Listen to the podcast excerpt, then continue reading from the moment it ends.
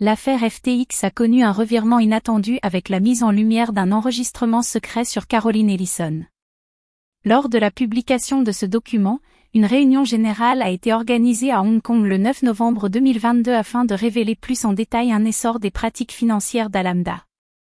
Au cours de cette réunion, Ellison a confessé que FTX avait été en grande partie financé par son entreprise sœur et que des demandes régulières de fonds des clients avaient poussé à un sérieux manque de liquidité. Cet enregistrement audio a été utilisé le 12 octobre dernier pendant le procès de Sam Bankman-Fried, SBF, et des extraits ont été diffusés. Lors de cet événement judiciaire, Christian Drapi, ancien ingénieur d'Alamda, a témoigné. Lors de son témoignage, il a dû préciser le sens de l'expression Greco-Hello, You Only Live Once, vivre à fond, car personne ne connaissait l'expression en salle. Cette anecdote lui a permis de pousser Caroline Ellison à confirmer que la décision d'utiliser les dépôts des clients n'était pas juste une action impulsée.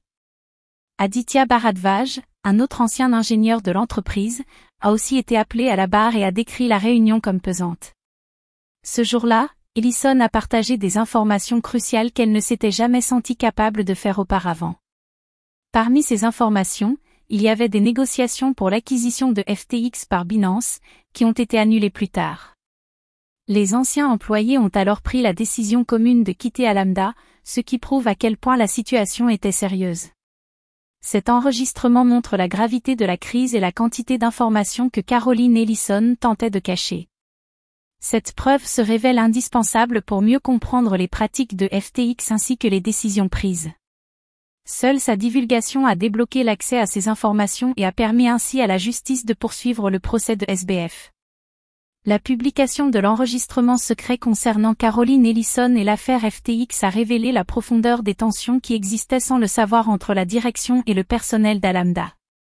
L'ampleur des liens entre Alamda et FTX ainsi que les mesures prises pour dissimuler ces informations précieuses ont montré à quel point le procès de SBF était nécessaire.